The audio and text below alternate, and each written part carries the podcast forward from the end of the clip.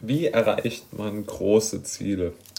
Dieser extrem wichtige und zugleich doch für viele Menschen sich völlig verbergende Bereich der Psychologie ist aus meiner Sicht ähm, eines der wichtigsten philosophischen Denkexperimente, das man sich überhaupt vorstellen kann. Beginnen wir vielleicht mal mit dem ersten Punkt. Der erste Punkt ist, warum sollte man sich große Ziele überhaupt vornehmen? Aus meiner Sicht ist das relativ leicht. Was motiviert einen wirklich? Und wenn man sich diese Frage selbst einmal stellt, dann macht man ganz schnell folgende Bemerkung. Es ist völlig unmöglich, sich mit extremer Motivation und extremer Frustrationstoleranz an ein Ziel zu wagen, das einem völlig egal ist. Ich beispielsweise hatte absolut keine Lust, irgendetwas für die Schule zu machen, weil es mich absolut nicht interessiert hat. Und aus diesem Grund war es einfach für mich nicht möglich, dort eine gute Leistung hervorzurufen. Das hat aber nichts mit meiner persönlichen Intelligenz zu tun, sondern es hat einfach damit zu tun, dass es nicht möglich ist, sich in etwas hineinzuknien, was, egal, was für einen persönlich egal ist. Kommen wir zum zweiten Punkt. Der zweite Punkt beschreibt etwas anderes. Der zweite Punkt beschreibt, dass man eigentlich sich trotz allem bewusst sein muss, dass es für jeden Menschen möglich ist, etwas Großes zu erreichen. Und groß natürlich wieder ähm, in der eigenen Definition gesprochen. Ähm, natürlich ist es möglich, etwas Großes zu erreichen, das man sich selbst vorgenommen hat. Denn wenn wir uns mal anschauen, welche Menschen erfolgreich in den Augen der Gesellschaft sind, so sind es doch oft welche, von denen man denkt, nun ja, das hätte ich auch erreichen können. Also jeder kennt ja in seinem Bekanntenkreis Menschen, die durchaus über viel Geld verfügen und jetzt nicht unbedingt intelligenter sind oder schöner oder größer oder was auch immer als man selbst. Und aus diesem ähm, Zustand könnte man ja zum Beispiel ableiten, dass durchaus hohe finanzielle Ziele für einen selbst erreichbar zu sein scheinen. Und jetzt kann man natürlich sagen, ich habe keine hohen finanziellen Ziele, das ist ja auch vollkommen richtig, wenn man das sagt. Ja man kann ja auch politische Ziele, man kann ähm, Ziele in der Kunst, in der Kultur, was auch immer haben.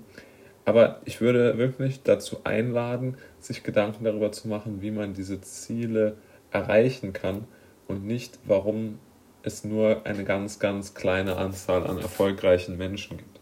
Das stimmt zwar, aber wie viel Prozent der Menschen haben sich wirklich den Erfolg auf die Fahnen geschrieben? und sich zum Ziel gesetzt. Von daher, Erfolg ist immer dann möglich, wenn man gegen nicht zu viele Menschen konkurriert. Also, um sich das vielleicht ganz einprägsam zu merken, Erfolg ist möglich, wenn viele Menschen die Situation, um die es geht, noch nicht so ganz begriffen haben das hört sich vielleicht im ersten Moment arrogant an, aber ich glaube durchaus, dass es immer Chancen gibt, wenn die, wenn die Zeichen der Zeit noch nicht erkannt sind. Und das meine ich in einem kleinen Kontext, ja. Also wenn sich zum Beispiel in einer Stadt in einer Straße, zum, nehmen wir mal folgendes Beispiel. Ja?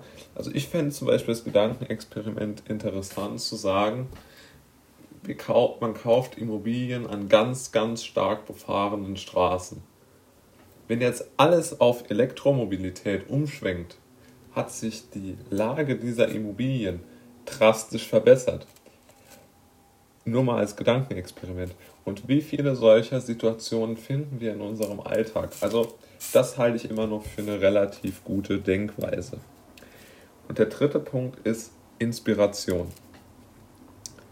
Inspiration ist meiner Meinung nach das Wichtigste, was so die Moderne gebracht hat. Nehmen wir Elon Musk, den ich sehr bewundere.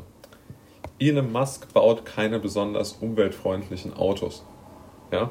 Aktuell sind Elektroautos bei dem Strommix, den wir haben, nicht umweltfreundlicher als alles andere auch. Aber Elon Musk hat etwas geschafft. Er kann Träume verkaufen. Ja? Er kann Träume verkaufen im Sinne von ein futuristisches, selbstfahrendes Auto. Ob das schon klappt oder nicht, sei dahingestellt. Aber er verkauft den Traum. Schauen, schaut man sich den Cybertruck von Tesla an, der ja irgendwann kommt. Das ist wirklich ein tolles Ding, wenn das schön fährt und autonom fährt in dieser Optik, ist das schon ein Traum für Menschen, die, die gerne so in so einer futuristischen äh, Welt leben wollen. Also ich zum Beispiel, wäre das, glaube ich, wirklich eine gute Sache. Ja, und schauen, schauen Sie sich die, die Raketen an, ja, Weltraumtourismus, ja. Natürlich gibt es Menschen, die sagen, es ist blöd, aber ich glaube schon, dass das eine ganze Menge auslösen kann. Nämlich, dass das Thema wieder mehr in die menschliche Agenda rückt. Und wenn man sich mal überlegt, welche Entwicklungen wir aus den, ähm, den Apollo-Programmen hatten, ja, die ganzen Computer, Rechensysteme sind doch sehr, sehr stark basiert auf dem Apollo-Programm der Amerikaner. Was da alles noch sich rausentwickeln kann aus der aus der ganzen Bewegung von, von SpaceX, die Elon Musk angestoßen hat. Schauen Sie sich nur an, wer Elon Musk schon alles kopiert. Jeff Bezos und Richard Branson, beides extrem reiche Menschen, die aber ihr Geld mit sehr konventionellen Geschäftsmodellen verdient haben, kopieren jetzt Elon Musk. Also hochintelligente Menschen kopieren ihn in seinen Inspirationen. Und so überzeugt man die Menschen, und das ist, glaube ich, auch der höchste Ritterschlag, den Musk bekommen kann, indem er von anderen kopiert wird. Und ich denke, dass ihm das auch sehr gut gefällt. Also, was man, ich glaube, man, man kann ja auch immer mal eine Quintessenz nehmen. Natürlich werde auch ich vermutlich, oder was heißt auch ich, also ich werde mit an Sicherheit grenzender Wahrscheinlichkeit kein Elon Musk, ja. Aber muss ich ja auch gar nicht. Bin ich ja nur 0,1 Prozent seines Erfolges und seiner Popularität hätte, wäre das ja schon mal gut. Und ich denke schon, dass man von ihm sehr, sehr viel lernen kann. Und ich glaube, er ist wirklich das Paradebeispiel dafür, wie man lernt, sich große Ziele zu setzen. Und er hat mal was ganz Spannendes gesagt. Er hat mal gesagt, er hat Tesla übernommen und mit Kapital ausgestattet, obwohl er die Chancen für geringer als 10% gehalten hat, dass das Unternehmen überlebt. Und wenn etwas wichtig genug ist, dann macht man das auch, wenn die Chancen sehr, sehr klein sind. Und ähm, ja, das, ähm, das sehe ich genauso. Und ich denke, das ist vielleicht sogar die Quintessenz, warum man sich große Ziele setzen sollte und nicht wiederhole, nicht in der Banalität ähm, ja, versinken ist vielleicht übertrieben, aber ich benutze das Wort trotzdem, dass man nicht in der Banalität versinken sollte. Ich hoffe, dass Sie sich jetzt auch mal Gedanken machen, welche großen Ziele oder Inspirationen Sie für die, äh, für die Menschen in Ihrer Umgebung darstellen könnten. Da fällt Ihnen bestimmt sehr viel ein und ich würde mich da freuen, wenn Sie liebe Zuhörer, mich da auch auf dem Laufenden halten würden.